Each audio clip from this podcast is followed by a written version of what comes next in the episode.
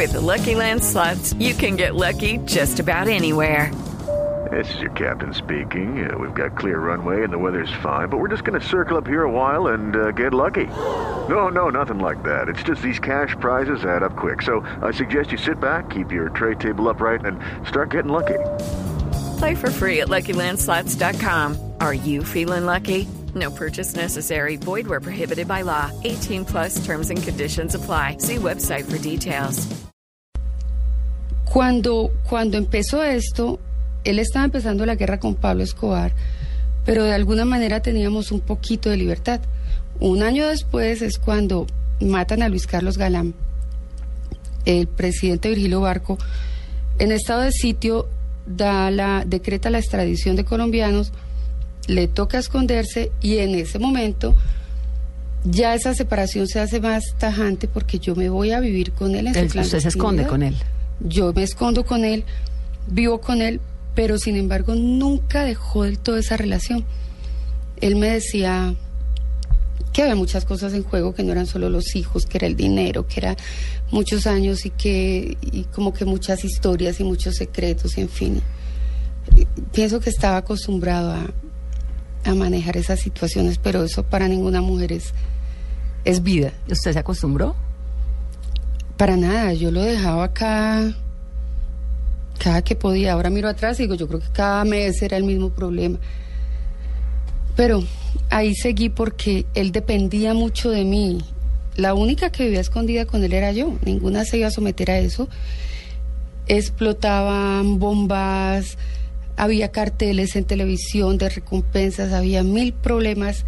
Nunca era el momento para dejarlo y tal vez yo me escudaba en eso porque estaba enamorada y pues era más fácil encontrar la excusa para seguir allá aunque fuera tanto el sufrimiento. ¿Usted tenía cuántos años ahora, Rocío?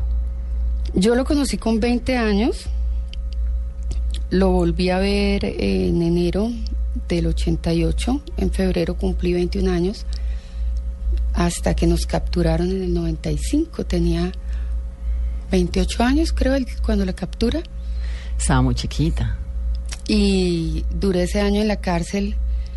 En, en lo que en ese lapso de tiempo me fui decepcionando, fui atando cabos y, y me di, empecé a darme cuenta de, de las cosas más graves y de lo que me hizo, tal vez me acabó ese amor ya, me, me hizo que se rompiera. Hay un momento que es, yo le llamo el punto de quiebre en las relaciones donde hacia haya sentimientos ya no hay reversa. Eso lo tuve allí y bueno, ¿Cuál fue el punto de quiebre en esa relación? Lo que yo más quería era tener un hijo. Habíamos tenido muchos episodios en ese sentido y él en algún momento en que yo lo dejé, lo cuento en el libro, yo busqué un escape. No es fácil contar en el libro que esa mujer que había sido fiel siempre, que después de Gilberto siguió siendo fiel, eh, yo lo traicioné, yo tuve otra persona, yo me aferré a alguien. Ahorita me va a contar esa parte. Usted tuvo un, un medio romance en San Andrés, ¿no? En medio de sus escapes que se iba, pero ahorita vamos a hablar de eso. Cuénteme el episodio del hijo, porque como lo cuenta en el libro y me está recalcando ahorita, fue como un punto de quiebre muy importante en su relación. Usted quería tener un hijo con él. Yo nací para ser mamá. Desde niña, sí, yo sé que muchas mujeres sueñan con tener hijos, pero yo lo que más quería en la vida era un hijo. Yo soñaba con eso. Cuando ese primer año de nuestra relación, cuando ya tomó estabilidad la relación, él me pidió un hijo y yo me sentía feliz y empezamos a buscarlo. Y quedé embarazada. Quedé embarazada y unos dos días antes de la muerte de Luis Carlos Galán, dos o tres días antes, no sé, tuve un, un sangradito. No, no. Mm, Perdón. Ese fin de semana, después de la muerte de Luis Carlos Galán, tuve un pequeño sangrado. Le dije a él y ya él me decía, pero ahora con la extradición no va a ser el momento de tener hijos, yo me escondí, si me llegan a llevar, yo no quiero tener un hijo para que otro hombre lo críe, pero él no tenía argumentos porque era un hijo buscado. E inicialmente él estaba feliz con la historia y con la idea de que estaba embarazada. Sin embargo, voy a un médico, me consiguió un ginecólogo excelente en Cali. Me dice que me tiene que hacer una ecografía, pero me cita al día siguiente a otro sitio para hacerme él mismo la ecografía. Cuando me hace la ecografía me dice, mira, perdiste el bebé, ya esto tú ves aquí, aquí hay una manchita, esto no. Y yo, pero doctor, pero medicina, me decía, no, no hay cómo recuperarlo.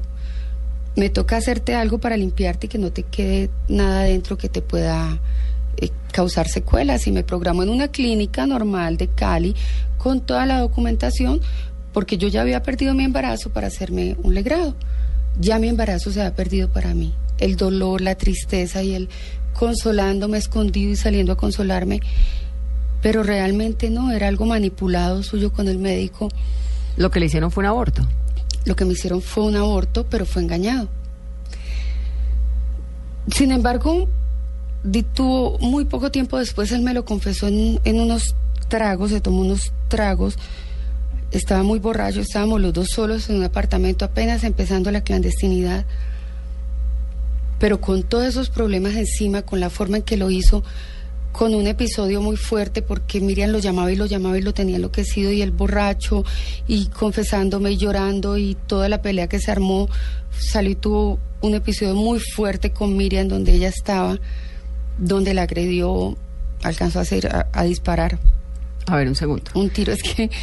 Eh, usted va, le hacen un aborto y usted no se entera de que eso era un aborto. No, para mí me estaban... Yo ya había perdido mi bebé y estaban haciendo el procedimiento normal después de perder un embarazo. Y luego él le cuenta que lo que le hizo fue un aborto. ¿Cuánto no me tiempo lo dice, después? Él no me lo dice directamente. Él me lo, me lo da a entender. Él se mostraba arrepentido en el, en, el cuento de que él estaba medio consolándome. Y hablábamos del tema porque yo le decía, pero es que yo igual quiero tener un hijo.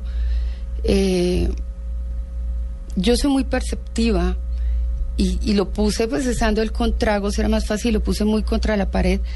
Para mí fue muy obvio lo que había pasado ya, ya en ese momento, pero cuando yo miro hacia atrás me doy cuenta de que a veces como que el destino conspiraba para mantenerme allí porque era el momento en que yo tuve todo para dejarlo, debía hacerlo, tenía la justificación, no tenía por qué sentir remordimiento, pero me daba pesar de verlo descompuesto, rogando. Estaba vuelto nada, pero además estaba Pablo estallando bombas, porque justo ese mes puso, hizo como dos o tres atentados fuertes en, ese, en un lapso de dos o tres meses, hizo unos atentados fuertes.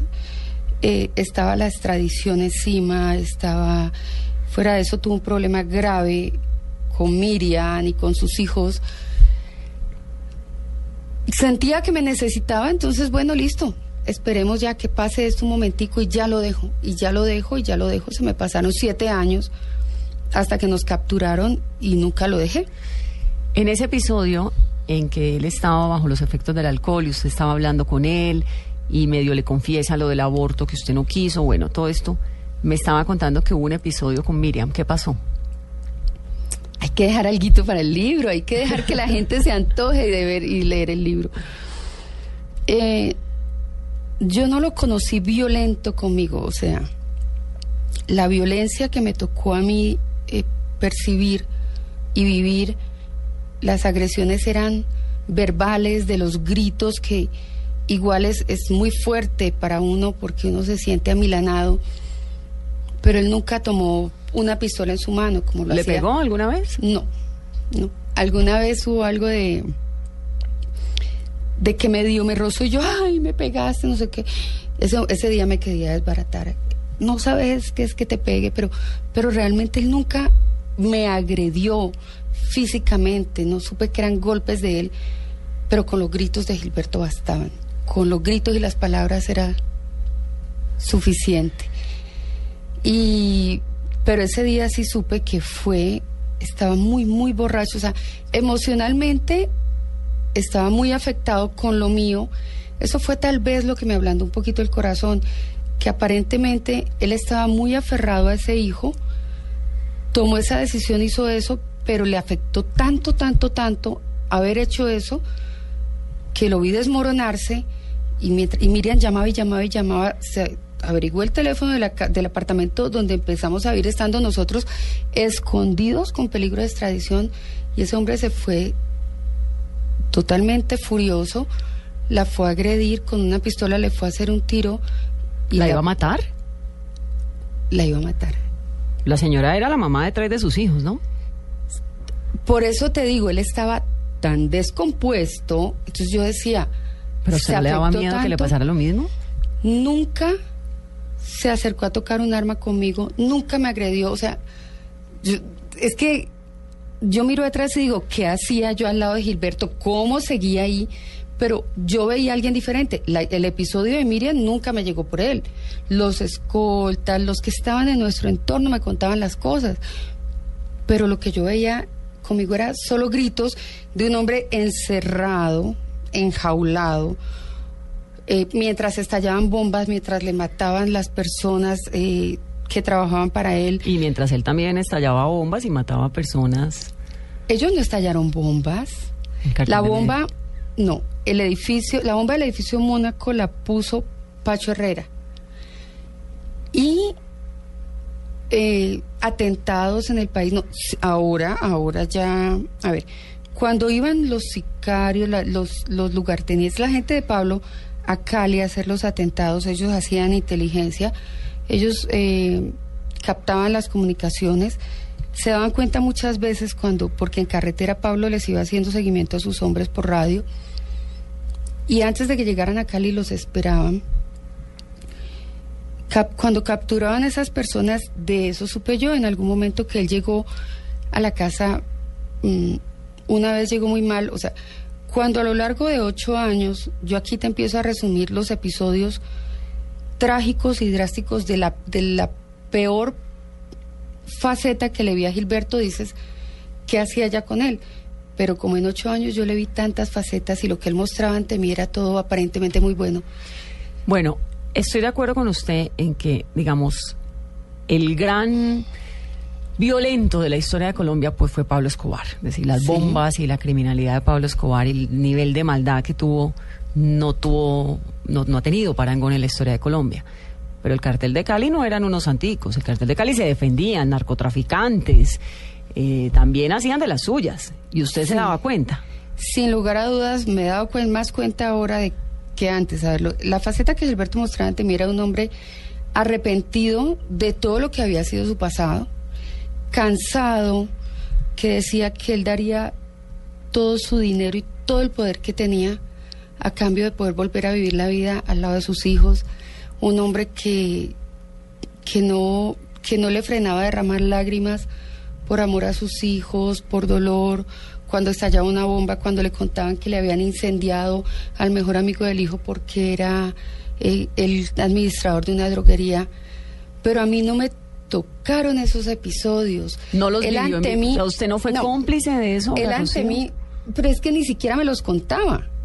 O sea, él ante mí se mostraba diferente, como que había sido, pero ahora era una víctima de las circunstancias. Y te- o sea, yo sé que suena estúpido, perdón eh, por la palabra y lo digo yo misma, porque ahora miro atrás y digo, por Dios. Pero cuando dicen que el amor es ciego, si tú quieres una muestra palpable así, dibujadita, calcada, esa era yo.